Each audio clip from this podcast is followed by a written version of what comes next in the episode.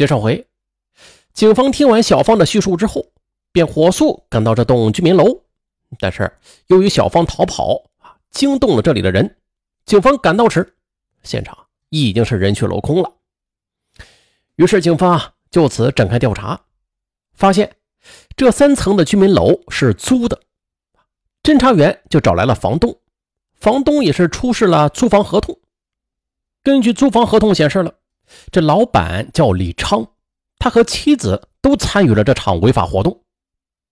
嫌疑人的身份确定之后，抓捕工作也非常顺利。仅仅第二天，就把准备跑回家的李昌给抓获了。小芳的那个男友阿水，也很快在东莞落了网。可实际上，这个事件的调查才刚刚开始，一时激起千层浪。警方在调查过程中，竟然又发现了，就类似这种被迫卖淫的女孩还有很多。被捕之后的小芳的男朋友阿水，他交代：“我我和几个朋友先后拐卖了不下十个女孩吧，都是用这种方式骗来的。每拐卖一个女孩，我就会得到七千元的报酬。”审讯民警问他：“你们年纪都不大呀，也就二十出头吧，刚刚混社会。”你们又怎么会联系到那些买主呢？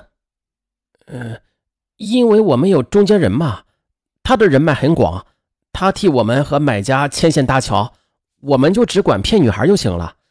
只要骗到了，他就能够帮我们找到买家。这个中间人叫什么名字？他是谁呀？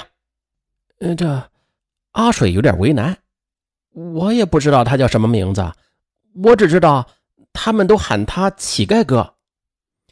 警方很快对这个乞丐哥就进行了调查，发现这个人是某手平台一个坐拥四百万粉丝的大网红，他网络上的名字就叫乞丐哥，自称是丐帮帮主啊，经常在某手发布视频，视频中也是经常出现百万级的跑车。只见在视频中啊，这个人走路也是迈着六亲不认的步伐，拽的就像个二五八万似的。穿着嘛很成熟，但是看上去却很社会。此时，阿水继续交代：“我我就是在网络上认识他的，当时只知道他是我的老乡。一八年的时候，我和几个朋友在浙江偶遇了他，当时大家都是相互的加了微信。乞丐哥就问我们：‘你们是做啥生意的呀？’刚开始大家都不熟，我们也不敢向他摊牌。”后来混熟了之后，才跟他说：“我们就是专门骗女孩子的。”没想到乞丐哥居然跟我们说：“你们这样做太费劲了，以后骗到女孩啊，你就找我，我给你们找靠谱的、优质的买家。那些买家都是有钱的大哥，咱们有钱一起赚。”后来我们哥几个再骗到女孩，就联系乞丐哥，他就帮我们找买家。其实啊，他那个中介也不是白干啊。每次帮我们介绍成功之后，他都能够从里边抽取五千元的中介费。好家伙呀！而让警方更有些不解的是，这个乞丐哥啊，他都已经是百万粉丝的网红了，收入也比平常的老百姓要多得多。他在某手平台上那么出名，也算是顶流了。可是为什么还敢这么明目张胆的做伤天害理的事儿啊？按说啊，这些顶级网红。应该不缺钱吧？警方继续调查，终于啊是查清了他的真实身份。他的原名叫高德飞，一九九一年出生在贵州省榕江县。案发那年他二十七岁。那既然已经调查清楚了这个中间人，那么下一步就是抓捕高德飞。而就在江西警方紧张的在寻找这个乞丐哥的时候，远在千里之外的浙江诸暨警方竟然也在寻找乞丐哥，因为就在不久前，浙江诸暨警方也在一个郊区准备拆迁的居民楼里，成功的打掉了一个卖淫窝点，解救出了五名被拐的女孩。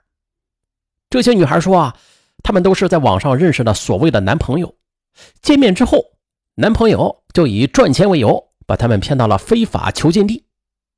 有的女孩甚至已经被囚禁了一年之久了，而这里的中间人也是网红乞丐哥。警方根据高德飞的定位来看，他会出现在很多城市，并且来回流窜，并且啊，他经常更换绑定账号的手机。啊，至于具体在什么地方，根本就不好定位。还有就是，高德飞在网络平台上上传的作品，基本上很少露出标志性的地点。那张大饼脸是故意怼着镜头拍，反正是把镜头啊塞得满满的，足够塞满整个屏幕啊，你就很难判断出周围的环境。可能是由于陆续有人被捕吧，他自个儿也很快就意识到了危险，到最后。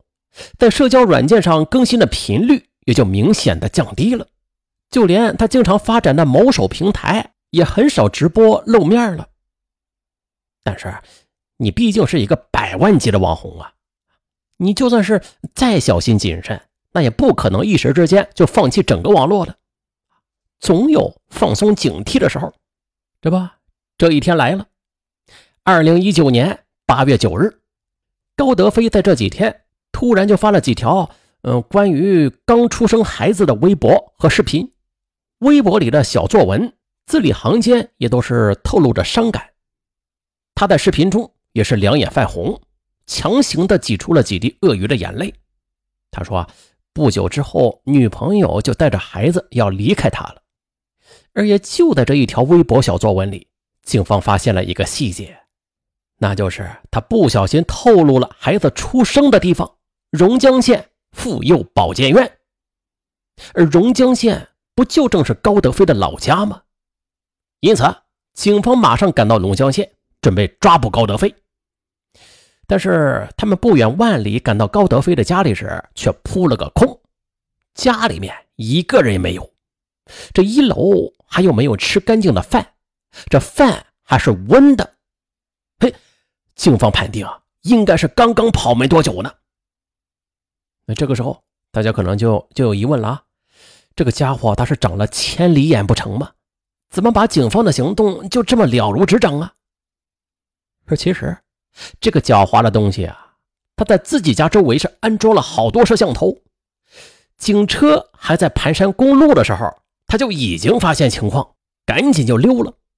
他甚至还给警察打了电话进行挑衅，啊，电话中洋洋得意地说呀：“王警官。”你找我是真的找不到，因为我们这个地方啊，它不像别的地方，您真找不到我的。啊，自首嘛，呃，肯定是要自首的啊。呃，就是九月四号，我儿子摆满月酒，九月六号到八号我去自首啊，就这个样子吧。挂了电话之后，高德飞觉得自己也算是跟警方过招了吧。这个事儿要是放在网上，那肯定能火，因为毕竟。没有哪个傻缺敢和警方这样过招。对，哥得嘚瑟嘚瑟，这事啊必须呃得跟我的家里人去吹嘘一下。于是他还真的就发了短视频。他在视频里洋洋得意地说：“他真的不行啊，知道吧？还特警呢，我穿着拖鞋跑，他跑两下子就喘不过气来呢。”视频里他一边说着，还在一边哈着气，模仿着警方。还在那里，哎呀，我的妈呀！接下来，在整个逃跑的过程中，他就地取材啊！这位自称是丐帮帮主的家伙呀，他没有浪费掉自己荒野求生的好题材，在荒山野岭里边煮方便面，还直播给他的家人们看，吃的时候也很拽，满屏都是洋溢着他的得意劲儿，仿佛是在向人们炫耀着：老子这丐帮帮主 有两下子吧。前面咱们也说了，高德飞口口声声说自己会自首，但是这件事儿跟警方那根本就没有商量的余地。警方呢就假装撤退，对他说：“行，你不是说要自首吗？那我们一个月以后再来抓你。”但是当天晚上，他们就再次来到了村子里，冲到了高德飞的家中，当场对他进行了逮捕。啊，欲知后事如何，咱们下回再说。